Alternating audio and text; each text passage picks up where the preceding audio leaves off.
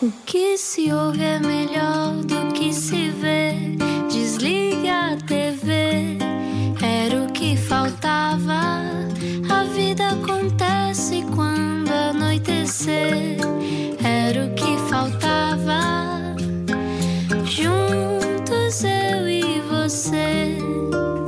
Viagem com a Rádio Comercial 8 e 5, final de dia, segunda-feira, estamos cansados. Um grande beijinho aos professores também, que estão agora neste regresso às aulas. Os professores que estão a pensar porquê que eu sou professor, porquê que eu me pus nessa situação. Mas, claro, um aplauso a todos aqueles que, que estão a voltar às aulas e eh, de uma maneira muito diferente, não é? E sabes que há, há muitos que me dizem que têm dificuldade ao final do dia porque têm que esforçar a voz muito mais por causa de usarem máscara. Uhum. E faz todo o sentido. Portanto, vamos aqui dar- deixar algumas recomendações. Procurarem na internet exercícios de respiração diafragmática. Ou, aliás, se calhar o nosso convidado pode explicar algumas Se calhar ele coisas explica, é? ele explica. Na Para Rádio Comercial hoje, quem é que está cá hoje? Explica-nos como se eu tivesse acordado de um coma. No ano passado celebrou 30 anos de carreira e que melhor homenagem do que o comediante Pedro Teixeira da Mota ter usado o seu nome numa canção. Eu sou foie gras boy, tu és patê, tu não lês, mas o João Dide lê. ator e encenador, e agora podemos dizer também ator internacional, porque a série Vidago Palace estreou em maio na HBO. É verdade. Portanto, João Dide lê é também o amado monstro na peça que está em cena do teatro, no Teatro da Trindade. Uma peça sobre relações humanas, sobre como as pessoas parecem ser uma coisa e não o são, e uma crítica ao sistema capitalista. Precisamos disto.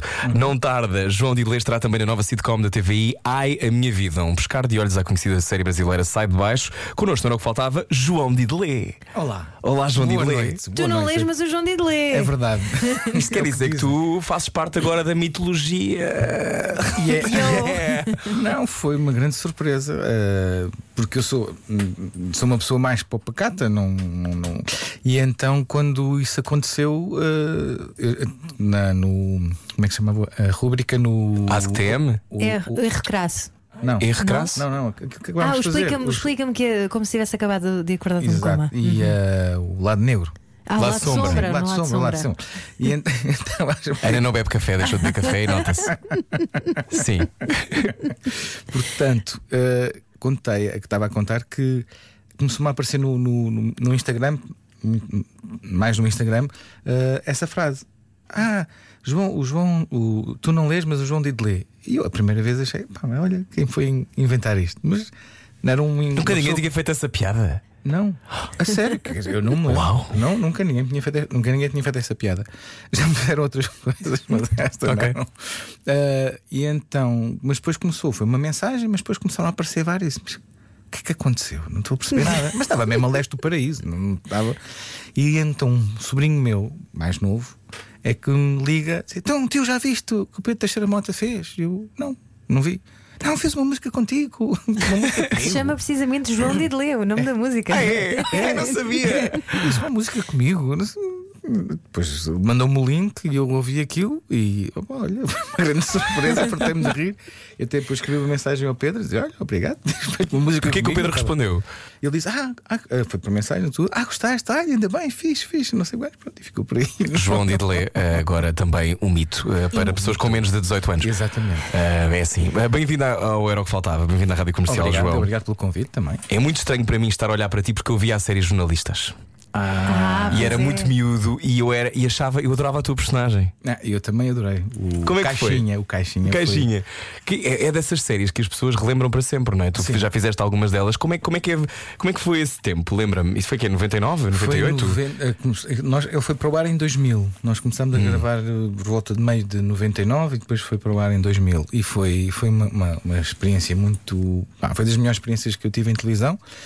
Porque a personagem era muito divertida. Era o estagiário, que era, era o trapalhão, mas estava a tentar eh, também mostrar trabalho, não é? E a série estava muito bem escrita, porque para já era muito atual e falava de um tema que acho que é importante para a nossa sociedade, que é o jornalismo, não é? Depois eh, era um- uma série que conseguia ter um lado cómico, sério, romântico. Portanto, é, é uma escrita que eu, que eu gosto muito como, como, como formato de televisão. E adorei a personagem, adorei a personagem, adorei os meus colegas, e nós entendemos todos muito bem. Foi ali, foi mesmo uma, uma boa energia. Aquilo acho que foi mesmo um momento feliz para todos nós. De certeza que todos te recordam com, com carinho esta, esta E a- série. a boa energia no platô é essencial para teres um bom trabalho final. Ah, eu acho que sim. Nota-se. Nota-se porque eh, o nosso trabalho não. O nosso trabalho tem uma componente técnica, evidentemente, que não, não podemos escapar dela. Mas não é só a técnica. Nós vivemos de, de energias, vive- nós representamos a vida e a vida eh, não é técnica, a vida acontece. E acontece e nós eh, controlá-la, não é? Portanto, eh, o ter boa energia em platô, em platô, em palco, onde quer que seja, as coisas fluem mais, as pessoas estão mais contentes, estão mais ligadas, eh, estamos todos na mesma onda, com o mesmo foco e as coisas Isso também é válido velocidade. para um local de emprego, não é? Para tudo, para tudo, isto é válido para tudo, isto faz parte, acho que é, faz parte, é, é em tudo na vida, seja bem, é, é num- numa rádio, numa empresa, se uma equipa está unida, trabalham muito melhor, uma equipa de futebol, no desporto, então isso é notório. E nós já perguntámos isto algumas vezes a, a outros convidados: que é uma pessoa é suficiente para destabilizar o resto do grupo. Às vezes é. Às vezes é, porque há pessoas. Pois é, pois é. No teatro pode acontecer. Claro. Não, há, há pessoas Acho que pode uma- acontecer em qualquer lado, não Podem é? acontecer em qualquer lado. Há pessoas que realmente têm uma, uma capacidade de, de estabilizar, eh, porque, não sei, há pessoas que têm, têm o dom, e é um dom, de encontrar, encontrar os pontos fracos ou onde há alguma fragilidade. E então vão explorando ali, escrafunchindo aqui um bocadinho, não é? E eh, as ligações que poderão existir, e às vezes não, nós temos diferenças, mas muitas vezes hum, quando estamos focados numa coisa, borrifamos para as diferenças e estamos interessados em levar um, um projeto, um objeto, qualquer coisa até ao fim. Mas as pessoas não deixam de ser diferentes, evidentemente, não é? E não somos todos iguais, não temos que ser, e ainda bem que não somos. E há quem se ocupe, às vezes, a perceber onde é que são essas diferenças e a. a- E porquê, porquê que achas que, que há pessoas que são tão focadas em, em procurar esses botões? É porque precisam, no fundo, de protagonismo e não sabem geri-lo? É porque precisam de sentir que têm impacto nos outros? Consegues ler isso? Ah, eu, acho, sabes que hum, às vezes nós queremos arranjar uma justificação e que seja uma justificação boazinha, que é ele quer ter, pronto, é coitadinho, teve uma infância difícil, foi assim, foi cozido, não sei o quê, quer ter. Mas há pessoas que são por isso simplesmente têm prazer com isso. Também há, não- pronto, há esse, estes Sim, sim, sim, todos, mas não há é? os sociopatas, não é? Há os os chatos. Há os chatos e os sociopatas, E os que não são forçosamente a mesma pessoa. Não, não, é? não, não, mas também podem ser. Um sociopata chato, não consigo. É ainda pior. É não pior. É, difícil. Ele era sociopata, mas era chatíssimo. Mas chato.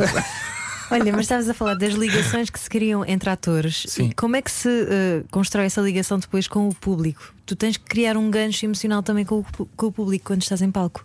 E isto falando diretamente do teatro, não é? Agora é vou aproveitar que estou numa masterclass com o João Didelé, que é um ator com 30 anos de carreira, e vou só observar. Como é que se cria esta ligação, Como é que João se cria Didelé? uma ligação? Epá, é, uma, é uma boa questão, por acaso, e que não é, uma fácil, não é fácil responder. Ahm, o, o- porque o público não é uma entidade. Portanto, para já depende da sala. Por exemplo, agora estou a fazer uma sala na, na sala estúdio com esta questão do Covid, são 25 pessoas. São mais fáceis de, é mais fácil ler este público. Quando vamos para uma sala de 500 pessoas, a diversidade é muito maior. Portanto, ah, o que nós conseguimos perceber-nos é com a peça, com onde eles riem, onde eles reagem no texto, que provavelmente que tipo de público é que é. Mas isso não, por um lado, se não muda nada, vai influenciar um bocadinho porque os espetáculos vivem com o público. O público parece que não, mas interfere no espetáculo.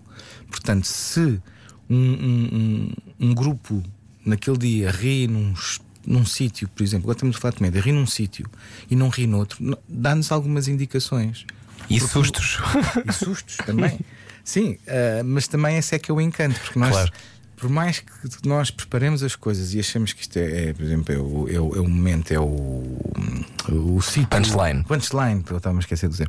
O inglês. Do, o- aquele- é a punchline, ali é que as pessoas vão rir. Mas às vezes não é assim. Porque ainda bem que não é assim, porque estamos a viver, estamos com uma entidade viva do outro lado à nossa frente. Portanto, essas surpresas são bem-vindas e que nos dão, dão- fazem-nos refletir. Às vezes são coisas de segundos, porque de repente somos surpreendidos com aquele momento. Porque, por exemplo, na comédia é uma coisa muito engraçada. Nós, uh, com, com, uma sala cheia, quando, quando lançamos a punchline, as pessoas riem-se. Nós não podemos falar em cima das pessoas, a, 500 pessoas a rir, porque senão ninguém nos vai ouvir. Ou se nos querem ouvir, estamos a cortar o riso às pessoas e as pessoas, em vez de se, de se expandirem e começarem a ficar à vontade e entrar no, no espetáculo, calam-se para ver o que é, ouvir o que nós estamos. Portanto, quando nós lançamos a punchline, não há riso, nós temos de ter a reação imediata, de, up, atacar logo a seguir, que é para não ficar aquele vazio. Olha, ah. ninguém riu, o que aconteceu? Silêncio ah. desconfortável, não é? Mas pronto, portanto, isto é, é, é, um jogo engraçado. Temos essa. Como é que nós. Nós sentimos que o. É, é, eu acho que é um bocado. Esta é uma intuição, não há uma. Eu não te consigo racionalizar a coisa de dizer, olha, eu depois faço assim cozido assado. É, é, um, é, um, é, é estarmos, somos antenas que rece, uhum. somos receptores e depois temos que de alguma maneira descodificar aquelas mensagens e reagir. Tu usaste uma, uma expressão muito boa que eu gosto que é o público expandir-se, ou seja, a ideia da expansão. Sim. Da expansão. E esta coisa de uh, os espetáculos a ti expandem-te também. Ou seja, as pessoas e os espetáculos e as, as coisas que tu vais escolhendo têm a ver com essa expansão? Se me expandem a nível. Se expandem emocionalmente, pessoal, de, ah, não, de caráter, sim, sim, de sim, tudo.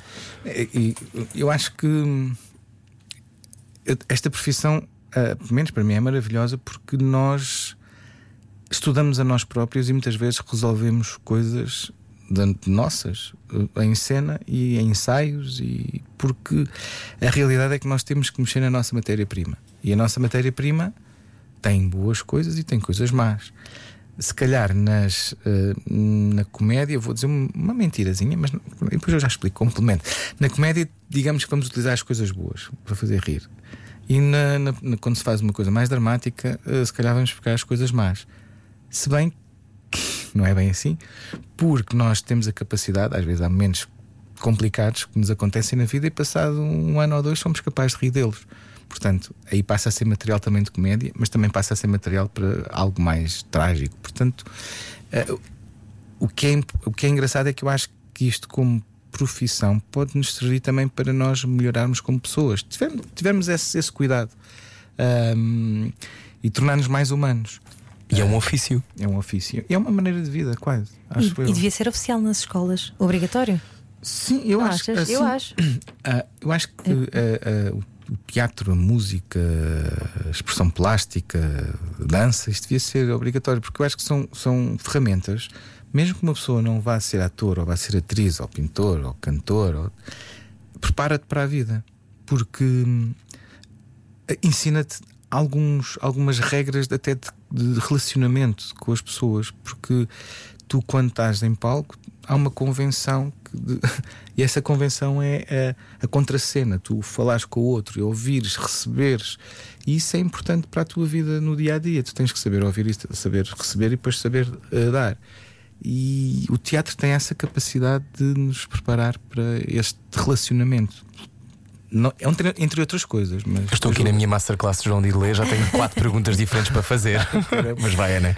Não, eu ia só aproveitar a deixa de dizeres preparar para a vida. E como há pouco fizemos aquele gancho para os professores que nos estão a ouvir, que conselho é que tu podes dar? Tu estás habituado a, a ensinar também como é que se representa e, e, também a projeção da voz é muito importante. Há muita gente agora que tem que usar máscaras o dia todo para falar com os uhum. alunos. Chega ao fim do dia super cansado, não aguenta já com a voz, uh, chá de perpétuas roxas ou de ca casca de cebola é o que, é o que eu uso.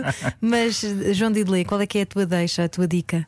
Uh, isto, o, o, trabalhar a voz leva, leva, tem, o, tem o seu tempo. Uhum, Imagina, também fazes vamos, dobragens, não é? Fazemos, mas vamos, vamos pensar que isto é, é, é como se fosse um, um músculo, vá. Isto, isto é um, uma parte de um atleta e, esse, e isso tem que ser treinado para, uh, para ganharmos resistência, para sabermos utilizar uh, o nosso aparelho fonador Portanto, o que eu aconselho é respirarem bem, isso é fundamental, não terem pressa em falar, porque quanto mais tentamos falar depressa, mais nos controlamos, mais facilmente podemos arranhar a voz.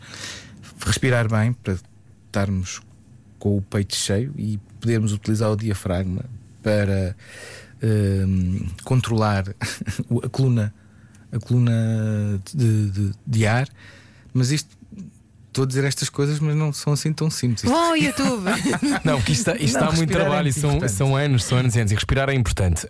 Um, Perguntava-te agora, estava-te a ouvir agora, e esta história do de, de tu ires melhorando, de te melhorares eh, e seres um estudioso da natureza humana e da tua própria natureza, eh, esse sítio é um sítio às vezes de constante. É um sítio, não é às vezes, de constante confronto. Eh, como é que se faz? É preciso ser corajoso para ser ator, na tua opinião? É, Eu acho que sim. Eu acho que para nós nos enfrentarmos, principalmente naquilo que nós temos medo, naquilo que nós sabemos que não que somos não somos tão bons, se calhar, eh, nós temos o nosso lado negro, temos as nossas coisas menos boas e temos que saber metê-las cá para fora, porque às vezes é preciso utilizar isso, eh, muitas vezes, aliás. Portanto, esse confronto leva-nos às vezes a, a- a territórios que não nos são tão agradáveis e, e temos que ter coragem de enfrentá-los. E é por isso que não fazes espetáculos com papagaios, não é, João Didelé? Eu, eu sabia, eu Ui. sabia, estava a sentir. tenho essa do papagaio, tenho uma história. com- Tens? Não é com papagaio, é sério, mas Tens? Em cena? em cena. O quê? Eu não fazia ideia.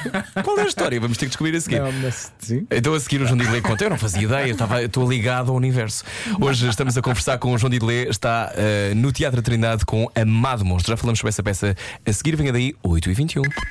Largue tudo o que está a fazer e beije o seu rádio. Era o que faltava. Na comercial. A partir do rádio eh, não é preciso distância de segurança dele. Bem-vindo à Rádio Comercial. Olá, hoje era o que faltava que está no ar. E entretanto, estamos à conversa com a João Didelé.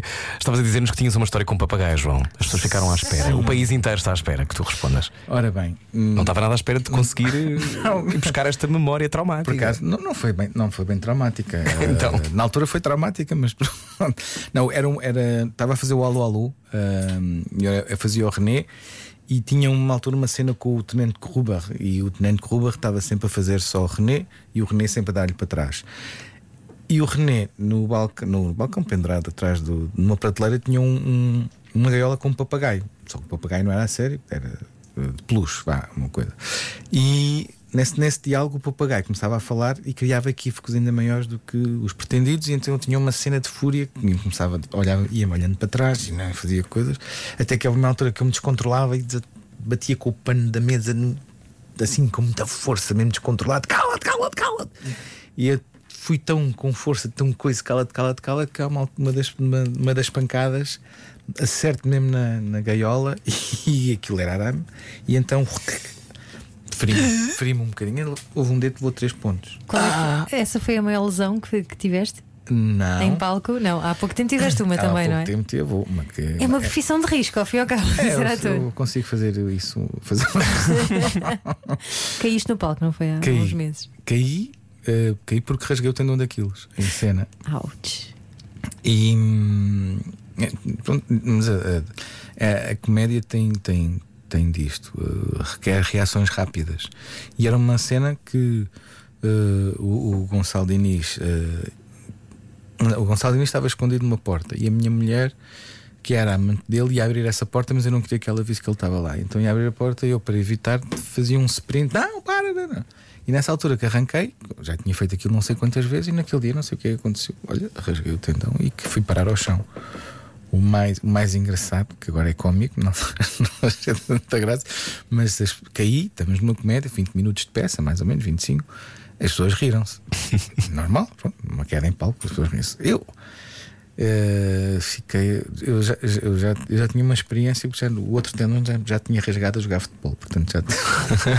E tu, hum, disse se calhar. E eu disse, é porque é uma coisa muito específica, é uma, uma, uma sensação muito específica. Aquilo parece- é uma coisa que se rompe, é um uma coisa violenta mesmo. É, é impressionante. E eu disse, não acredito que isto me está a acontecer outra vez. Mas disse, não, pode ser que não, pode ser que não. Mas isto tudo em segundos, a gente está, mas eu cai e levantei-me. Levantei-me quando pus o pé esquerdo no chão, percebi logo que não dava. A Sofia Baeza, que estava também em cena, estava a olhar para mim com um ar muito estranho. O que é que ele está a fazer? Ele nunca fez isto, nunca. Está a improvisar agora? O que é que lhe está a dar? E eu fui a cochear e as pessoas vi- viram-me a cochear e riram-se também. Pronto. E cheguei ao pé da Sofia, agarrei-me a ela para me apoiar e ela olhar assim para mim. E eu já, eu já lhe disse nada, virei-me para o público e disse: Meus amigos, eu peço desculpa, mas eu acho que me magoei mesmo a sério, não, vai, não vou poder continuar o espetáculo, acho que vamos ter que parar aqui.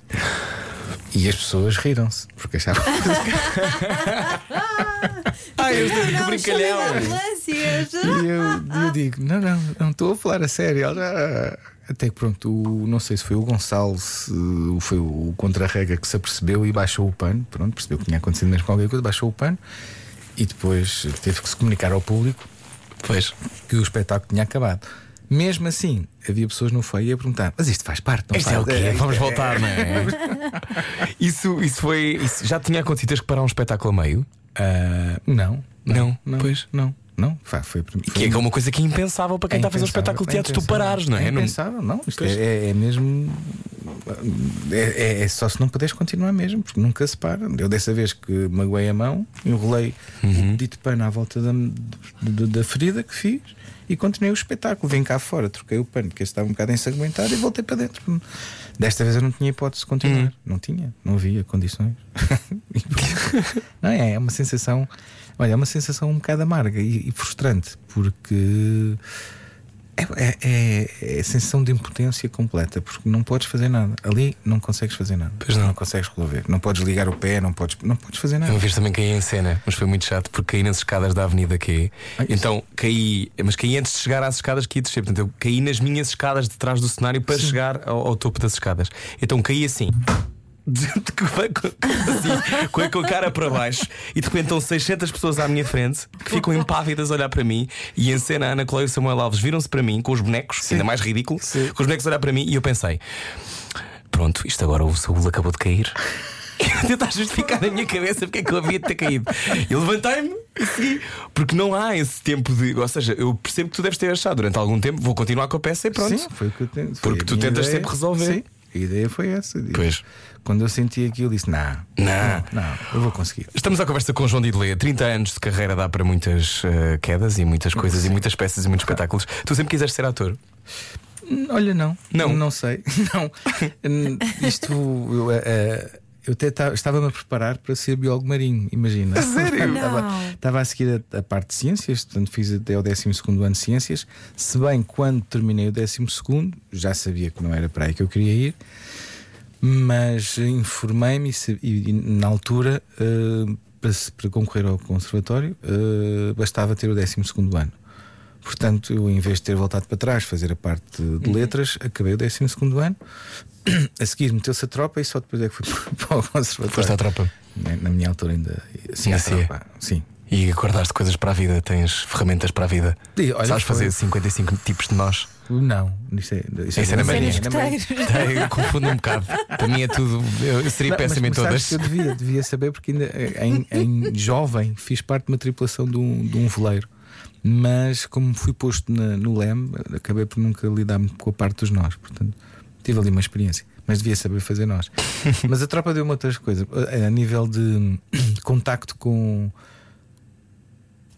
com, com pessoas eh, de várias zonas do país, com várias, eh, várias classes sociais, várias, vários, vários graus de educação. A esse nível foi uma vivência muito, muito rica. Quantos meses é que estiveste na tropa? Na altura era um mês, um mês, um ano e meio praticamente. Um ano e meio. Uau! Aqui em Lisboa? Não, fui, fui para Santa Margarida e depois estive na Póvoa de Varzim a fazer, porque eu fui cozinheiro, e então eu fui fazer à Póvoa de Varzim um curso de especialização de, de- de cozinha e depois voltei para, para, para Santa Margarida. Então estive sempre. em E o que é que cozinhavas? Tudo. Tudo. Cozinhava Sabes fazer tudo até hoje, provavelmente, não? Eu sei fazer muita coisa, sei. Hum. Agora, sabe o que mais engraçado é quando eh, nós, na altura, cozinhávamos para. Entre nós, no fim de semana seria a volta de 500 pessoas e depois no, durante a semana mil e tal, mil e cem, uma coisa assim. E eu, quando saí de lá, não sabia cozinhar para. Imagina, convidavas para ir jantar lá à casa. Tu fazias comida para 200 pessoas. Eu, não, enganava-me-nos. no- Ou punha sal a mais, ou punha sal a. Pá, era, era- era- era- até atinar outra vez nas doses certas para uma refeição normal, de família. Era uma confusão. Porque eu estava. Imagina, nós pegávamos pôr sal na sopa, era um prato de, sa- sal, um prato de sopa daqueles de metal, mas assim, tipo pasadas de sal lá para dentro. Mas sei lá, uns 5 pratos. Portanto, passas a perder a noção. Perdes a noção das, das quantidades quando passas para, para um, um, um número reduzido de pessoas. Depois habituei-me outra vez. Pronto. Pois, e nessa altura que ta- estavas a falar-nos sobre essa coisa de cruzar com muitas pessoas diferentes e também dando vida a tantas pessoas diferentes no teatro e no cinema e na televisão, tu achas que nós queremos todos o mesmo? Ser vistos e ouvidos? Ou achas que as motivações são dramaticamente diferentes? Eu, eu acho que há, há de tudo. Não, a sério, tudo. Ahm, acho, acho que há pessoas eh, que é importante serem vistas e reconhecidas. Há pessoas que percebem que isso faz parte, eh, vem com, com o trabalho. hum. Ah, há pessoas que querem, não sei, é, é, é- é tão variado quanto. Eu não estava a falar dos atores em particular, estava a falar de- dos seres humanos. Se, Ah, dos seres humanos. se- ou seja, que as pessoas, no fundo, no fundo o que desejam é ser eh, um, que alguém repare nelas. Eu acho que Eu tenho esta teoria, não tenho a certeza. O anonimato é uma coisa pode ser frustrante para as pessoas, porque se tu te sentes eh, que estás no anonimato, sentes também se calhar pouco válida, pouco produtiva, pouco prestável para qualquer coisa que tu estejas a fazer.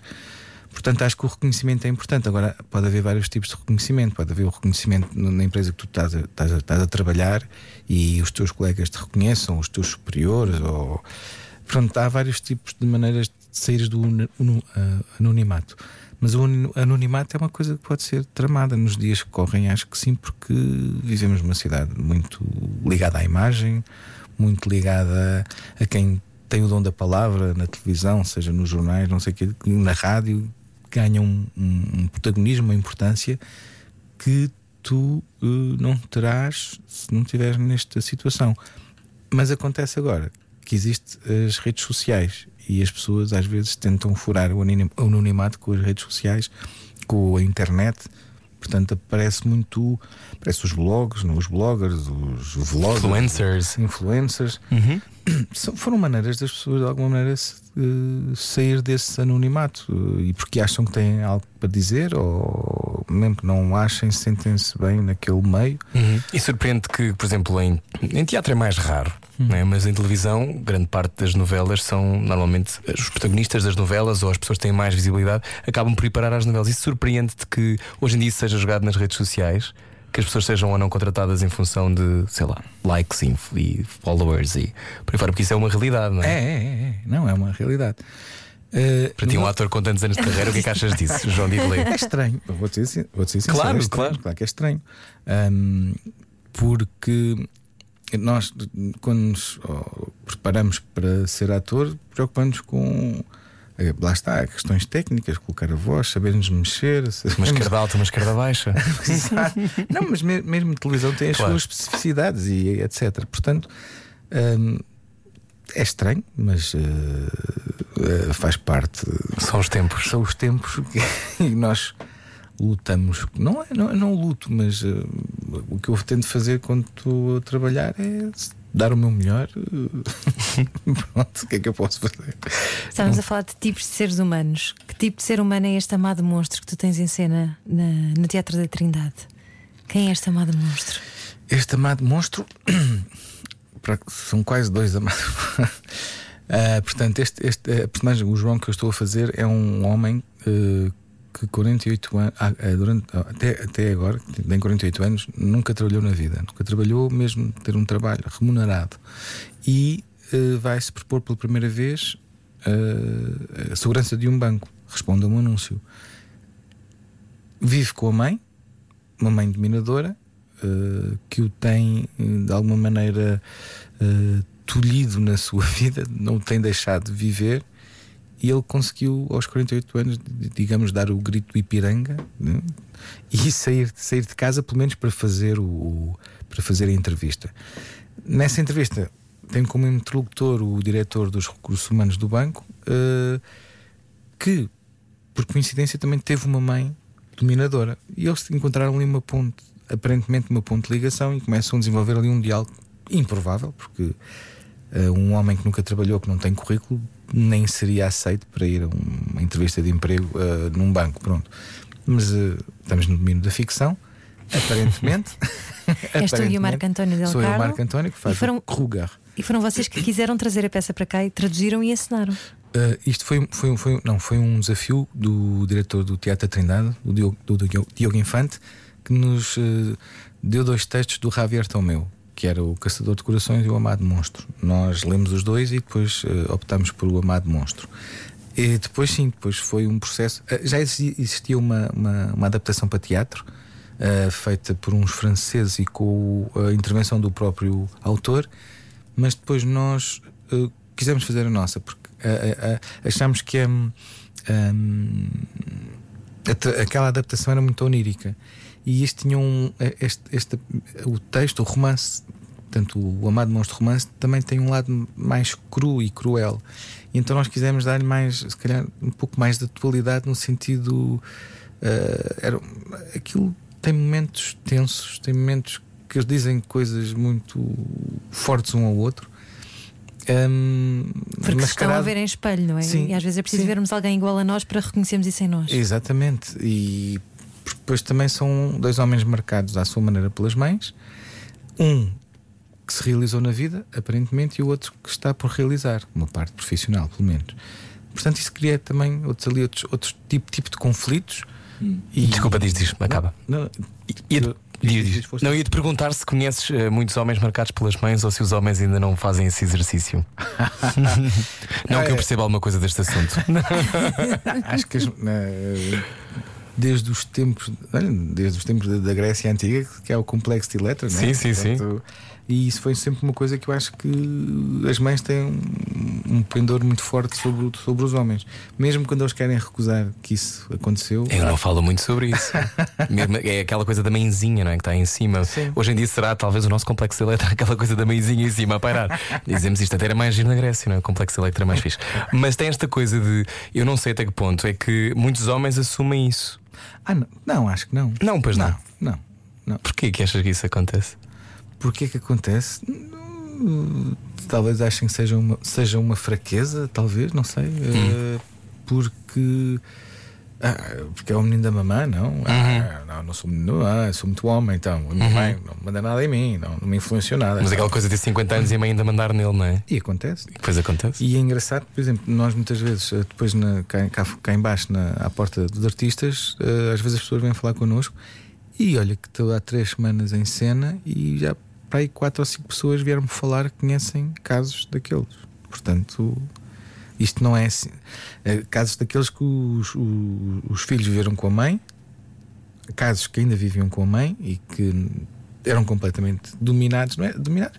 Aquilo chega-se ali um momento de Uma codependência Sim, também, não é? de- Dependência e depois uh, hum, uma certa passividade de- por parte dele, de- de- do rapaz, digo, digo eu, e acomodar também e deixa-se estar. E depois falavam-me de casos que a mãe já tinha morrido e a partir daí é que a pessoa tinha começado a viver a vida dele. Ah, portanto, é, é engraçado porque isto não é, um, não é assim um tema tão fora ao mesmo tempo, porque fala de uma coisa muito real e depois fala de mães. Que a maior parte das pessoas teve uma mãe, portanto. E... A maior parte teve. A maior parte teve. Não, estou a pensar. Há pessoas que nunca conheceram. Pois não é isso, portanto também há, não é? Portanto, ah, Há pessoas até que têm duas mães. E há outros que têm duas mães, exa- exatamente. Isso também começa a fazer parte da nossa, da nossa realidade, do nosso Uhum. tecido social. Mas depois também fala de solidão, que são, são aquelas, aqueles dois homens são duas ilhas, de alguma maneira. Ahm, e depois há a reboque disso, porque isto é engraçado. O, o Javier Tomeu, o autor, ah, ele descreveu isto por volta no final dos anos 80. E- 87, não é? Por aí. 87, exato. E isto, em- nessa, nessa época, em Barcelona, estava a haver, havia, houve uma crise a nível da Europa e estava a acontecer que os bancos alemães estavam a comprar muitos bancos hum, espanhóis. Portanto, isto também tem aqui uma parte crítica uh, Do capitalismo. capitalismo selvagem, porque os bancos estavam a ser comprados e depois eram postos de trabalhadores no desemprego, estava ali- havia uma crise económica uh, em, em Espanha. Em Espanha, e acho que um bocadinho atravessou a Europa toda. E portanto ele vai, junta isto tudo, porque o próprio Javier Tomeu uh, viveu com a mãe até ela morrer. Portanto, Curioso. Uau! nós achamos, achamos, não temos a certeza, isto é uma hipótese, ah, que isto terá qualquer coisa de auto- autobiográfico. Mas ele consegue juntar estas realidades, várias realidades, a crise, de, de- ele diz uma coisa mesmo que as empresas estrangeiras só estão interessadas em ganhar dinheiro e explorar o pouco que nós temos. Pronto, e é- ele põe isso, ele, ele João, põe na boca da mãe, mas ao mesmo tempo eu faço de maneira que é, é na boca da mãe, mas ele aproveita para também fazer um ataque ao, ao Kruger. Pronto. Mas tem várias mais, mais, mais, mais, mais, mais frases, mais. eh, Tu tocaste aí numa coisa interessante que eu vou querer explorar a seguir, tem a ver com esta história de hoje cada vez mais sermos ilhas. Mais do que nunca. Ah, e quando há textos sobre a solidão, ainda mais difíceis são de abordar porque cada vez mais são a realidade total da maior parte das pessoas, não é? Sim. A seguir falamos sobre isso. Na bem, rádio comercial tá bem. está cá o João Didelé em cena no Teatro da Trindade com Amado Monstros. Continuamos a conversar já a seguir. À noite parecemos todos mais bonitos. Era o que faltava. Com Rui Maria Peco e Ana Martins. Na comercial. Ainda mais bonitos quando vamos ao teatro. Na rádio comercial hoje está cá João Didelé. Estávamos a falar sobre Amado Monstro, peça que, que tens até dia 25 de outubro. Sim. 25 de outubro. 25 de outubro. Teatro da Trindade. Ah, 25 pessoas, não é? 25 pessoas. Como é que tem sido para ti gerir este? São muito menos pessoas, seriam o quê? 100 para aí? 50? 50, 50. Pronto, podia ser mais dramático, não é? Sim. Mas, mas, é, mas explica-me o que é que significa Faz, faz, faz uma diferença grande, porque hum, é é, por exemplo, na parte económica faz é 50% menos de bilheteira que temos, que faz diferença. Porque, é, portanto, tem peso, não é? Este, Claro. este, este corte que hoje existe na nossa sala, em todas as salas, tem um peso grande porque a bilheteira faz parte de, de- de- dos ganhos, não é? E ainda bem que existe, porque senão eh, não era sustentável fazer teatro. Portanto, às vezes as pessoas esquecem-se que a única coisa que não é, como o Raul Sonato dizia, não me peçam, a única coisa que eu tenho para vender, que são os bilhetes. Claro, claro que sim. Não peça bilhetes. Não, compre, compre, bilhetes. compre, porque- Por favor. Por favor, porque é o único retorno que se tem. Agora, depois em termos de, de público, é, as pessoas estão com uma sim, uma não, há sempre um intervalo. Uhum. Portanto, é, é uma sala, é uma- já nos habituámos, mas é, é uma sala estranha. Não E não é, vês as caras das pessoas a não reagir, se, não é? Uhum. Não se vê a cara por causa da máscara. Deixa Mas- as sobrancelhas assim um bocadinho levantadas. não, é, é e então temos a noção quando, a quando os agradecimentos, quando a luz a- a- acende e nós vemos toda a gente, hum, aquela coisa de nós vemos o sorriso, se as pessoas estão a sorrir ou estão satisfeitas ou não, a, face fica cortada e, e é, é uns olhos e duas mãos a. Não é muito fácil lidar Não é- com isso, pois é, não. Não é tão. é- não, ah, é estranho. É muito estranho, E- claro. E, para o público também é estranho, com certeza, ter que, fazer, ter que ver o espetáculo todo com a máscara, mas pronto, neste momento é, é, um, é, é, é importante que isso aconteça para que as pessoas sintam em segurança e, e não há outra maneira de fazer as coisas neste momento. Pronto. Tu também estás como encenador. Tu gostas de encenar, gostas desse papel? Gosto, gosto, gosto. Gosto porque hum, é, é, é, é- engraçado nós pegarmos nas, nas, nas, várias disciplinas que, que o teatro tem, não é? Portanto, temos não só os atores, temos a, a cenografia, o guarda-roupa, o desenho de luz, a sonoplastia ou o desenho de, de som. E eh, nós somos um bocadinho uma espécie de maestros daquela orquestra, eh, em que o que eu acho interessante é. eh, claro que eu crio o conceito do espetáculo, tenho a minha ideia e comunico com os meus parceiros criativos. E depois também é, é engraçado ver o, o feedback, eh, porque eu gosto de dar espaço, não é? Eh, acho que é importante as pessoas também se sentirem que, fazer, que são, fazem parte daquele processo. Não é uma coisa que eu chego lá e imponho isto assim, assim, assado. Portanto, se, não, se fosse, se eu fosse fazer isso, se calhar fazia tudo sozinho, não é? Porque não- mas é importante haver este diálogo, porque eh, eles vão me trazer, aportar novas coisas, eu vou aportar novas coisas para eles, portanto, e na- com este diálogo nasce um, um espetáculo.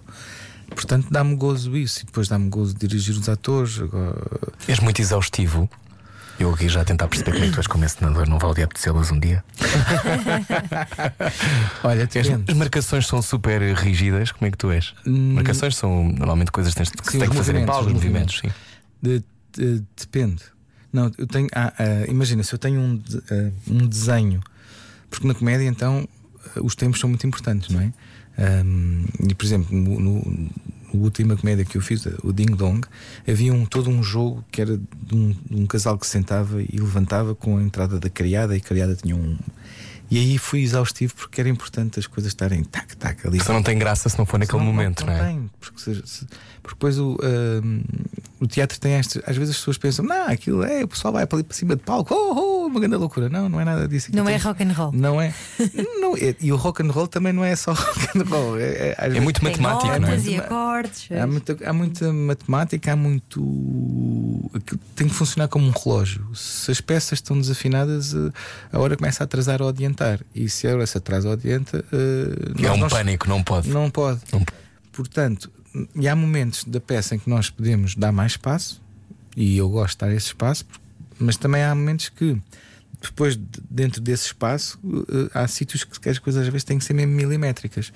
Portanto, de respondente, sou um misto. És um misto. Olha, tu, tu disseste há pouco tempo em entrevista, já ultrapassámos muitas crises, mas nunca tivemos de fechar portas e lidar com este medo. Isto foi antes de, dos teatros voltarem e de, e de estarmos a assistir a, a um. As pessoas também irem ao teatro, que é uma coisa que eu acho que é, É, isso fundamental é- e temos é que falar sobre isso. Sim, é, sim, sim, eu, eu- da minha experiência extraordinária, eu ver as pessoas que são algumas mais do que, do que as que vão ver agora a tua peça, porque também não, não dá para ir mais. E é extraordinário perceber como as pessoas saem de casa. E por isso acho que é importante dizer que, que não há problema nenhum, podem mesmo ir ao teatro. Podem ir ao teatro. Aliás, eh, o Teatro da Trindade tem todos os cuidados eh, para, para, para que as pessoas sintam em segurança. Por exemplo, tal ponto que há, há- podia haver cruzamento de público com o nosso espetáculo e com o Chicago. As coisas estão feitas de maneira que os públicos saem por sítios diferentes, entram por sítios diferentes, nunca se cruzam. Também em palco não aparece a Gabriela Barros de repente em Roxy a meio da tua, da tua peça, não, não, acontece. aparece, não aparece. É, acontece. Ela gostaria, ela Ah, gostaria. nunca- sim. Ou então íamos nós lá abaixo Sim. um bocadinho, oh, que Olá. baixo, que ajuda. a meio, a meio do número delas de dança. Mas não, mas está tudo controlado, as coisas são tratadas, desinfetadas, eh, há todos os cuidados, portanto, acho que se pode ir ao teatro com segurança. Ahm, e eu também era uma, sabes que era uma dúvida que nós tínhamos, porque é, é natural, as pessoas têm, têm receio. Ahm, aquela sala é uma sala estúdio, é mais pequenina, as pessoas podem ter medo. Tem vantagens que também são só 25, portanto, não é uma multidão. Mas de qualquer maneira, eu congratulo-me e dou os parabéns a quem vai ao teatro, porque acho que temos que resistir também a este medo e, e sair de casa, porque não podemos deixar-nos levar por esta vaga também de Ana. E as histórias também ajudam a salvar, ajudam a aquecer o coração, pelo menos. Sim, sempre Ou a. Polo triste. Não, eh, faz parte, Claro, sabes? claro. Eh, podem, podem, podem. Acho que uma história pode ajudar-te num momento que tu nem, não estás a contar e às vezes resolves coisas eh, a ver os outros. Porque está, como estás num ponto, estás de um ponto de vista distante, te- estás sentado confortavelmente, de repente acho que aquilo pode dar referências, pode dar ideias para coisas na tua vida. Até pode resolver aquele grande dilema que tem na sua vida ao ir ao teatro, por exemplo. Sim. Eh, no Amado Monstro falámos há pouco sobre duas ilhas, sobre a solidão. Este é um tempo de muita solidão. Curiosamente, nunca tivemos tão ligados quanto Sim. agora, mas Sim. eu acho que agora nos sentimos mais sozinhos do que nunca. Sim. Ahm, o, que é que, o que é que achas sobre esta solidão em 2020? A solidão de 2020 é. Eu acho que de repente as pessoas tiveram consciência, realizaram que estavam mais sozinhas do que pensavam. Porque nós hoje em dia temos muito mais meios para não nos sentirmos sozinhos. Eh, Desde os telefones aqui à mão, que já, já podemos falar por. Ai, Desculpem. Faz mal, tudo bem. Já podemos falar por imagem, temos a internet que nos leva para outros países, para ter com outras pessoas distantes e não sei o quê. Isso é bom, mas de repente, eh, quando isso tudo desliga, o que é que nos sobra? Será que estamos tão acompanhados ou, estamos, ou nos sentimos mesmo sozinhos? Não sei. É, também, é uma pergunta, mas com o facto e com o confinamento, acho que nós percebemos que estávamos mesmo mais isolados e isso acho que criou-nos aqui um- uma contracorrente que ao mesmo tempo as pessoas acho que procuraram-se mais do que nunca. É essa a sensação que eu tenho. É engraçado. E esta história das ilhas que tu, que tu falavas, eh, destas duas personagens, ou estes dois homens serem ilhas, ahm, a maior parte das pessoas, cada vez mais, sente isto, não é? Que é quando estamos tão fechados na nossa própria vida, de repente a nossa língua vai mudando e a minha língua e a tua língua não batem certo e portanto tu não percebes o que eu quero dizer. Eh, ou seja, o desafio também é esse, não é? Quando está ahm, no teatro, No a ter teatro. que refletir isso. Como é que Sim. se faz isto? Como é que se faz no, como é que se faz essa reflexão? Sim, sobre as línguas. Ah, Porque como é que se faz essa reflex- reflexão? Olha, isto no fundo passa um bocadinho por este. Estes homens são, são de espaços diferentes, de- tiveram trajetórias, trajetórias completamente diferentes. E eles encontram-se no espaço da mãe, por exemplo. É engraçado. Pode ser um ponto de encontro. E na nossa vida, eu acho que essa. ho- Hoje temos, temos, temos profissões às vezes muito especializadas, não é? E depois cada um cria as suas nomenclaturas, tem as suas maneiras de se expressar. E, e quando, às vezes, eh, tu juntares um- uma pessoa, imagina, do meio empresarial, de- vamos pensar, da bolsa, com um ator, deve ser um, é um diálogo aparentemente eh, estranho. Eu acho que o combate, a maneira de combater isso é as pessoas interessarem-se mais por os outros e por tudo. A cultura geral, aquilo que se chama cultura geral, é importante para criar essas pontes. Porque se nós fecharmos só no nosso mundinho, de repente não deixa de existir Não é, o outro. não é preciso Não- aprender, não é? Não é preciso Não, aprender é a falar preciso com o os outro, outros. não é não é preciso preciso o os outro. outros. Ou então quando entras, quando falas com o outro, não o entendes, então voltas outra vez para o teu mundinho. Portanto, acho que eh, estamos a falar de uma coisa que é a educação e, por sua vez, a cultura geral é importante para nós nos continuarmos a entender. E a arte, então, aí tem uma, uma, é uma importância enorme, porque pode ser esse elo de ligação. Eh, esse- essas estradas de ligar as pessoas e elas não se sentirem tão fechadas. Porque depois acho que acontece que as pessoas ficam mais. po- Nós todos empobrecemos. Não, não conseguimos eh, ter uma noção mais global de tudo, eh, o planeta corre risco. E como está Está, João Didley, não acredito. Mas obrigado por nos grande salto, grande salto. Não, não, não, acho ótimo, acho ótimo. E Amado Monstro está no Teatro da Trindade, sala Almeida Gar... Garrete ou Garré? Ah, sala, sala estúdio. Sala Estúdio. Estou a- eu não, tripei não. agora. Peço desculpa, foi o açaí que me bateu mal. Sala Estúdio. Sala Estúdio, peço desculpa. Do Trindade. Não. Bilhetes à venda até o dia 25 de outubro. Dia 25 de outubro, às 19 horas, de quarta a domingo. Descobrir as suas próprias línguas, ouvir as outras ilhas. As outras ilhas, sim. E o espetáculo agora eh, tem à volta de uma hora e dez. Muito bem. Muito Uma hora e obrigada. dez. Obrigado, obrigado por fazeres a duração naquela de se acha que é muito longo. Não, não, porque- não, porque é engraçado. Aquele, este horário hum, hum, não é habitual, mas é um horário interessante que é. Normalmente as pessoas acabavam o trabalho, ainda iam a casa e depois é que iam ao teatro. Depois atrasam-se E para o teatro. Depois atrasam-se para o teatro, depois quem, durante a semana, ai, o teatro acaba tarde e amanhã vão ter que ir trabalhar. Neste caso é, podem sair do trabalho, comem só uma buchinha, vão ver, vão ver o teatro. Às 8 e um quarto saem, vão ir para casa, podem jantar fora, mas vão, vão se deitar cedo. É Pronto. fantástico. Acho ótimo, acho um É ótimo muito plano. prático. João Didley, muito obrigado por teres Muito vindo obrigada. até aqui a hora obrigado faltava. pelo convite. Gostamos Não, muito. Já também. sabe, o Amado Monstro está no Teatro da Trindade. É verdade. Obrigado. Muito obrigado. Adeus. Obrigado, Na Rádio. Comercial voltamos amanhã às 8 com Manuel João Vieira. Ai meu Deus. Que, e tu fizeste o mundo catita, nem Fiz falámos o sobre isso. João Didelé é entrou Mundo sim, sim, Catita. sim, sim. E fazia o amigo do. Eu fazia de João Didelé mesmo. Eras o e era o, Vieira. amigo do Vieira. sim. Exato. Tens alguma pergunta que temos de fazer ao Manuel João? Não, não.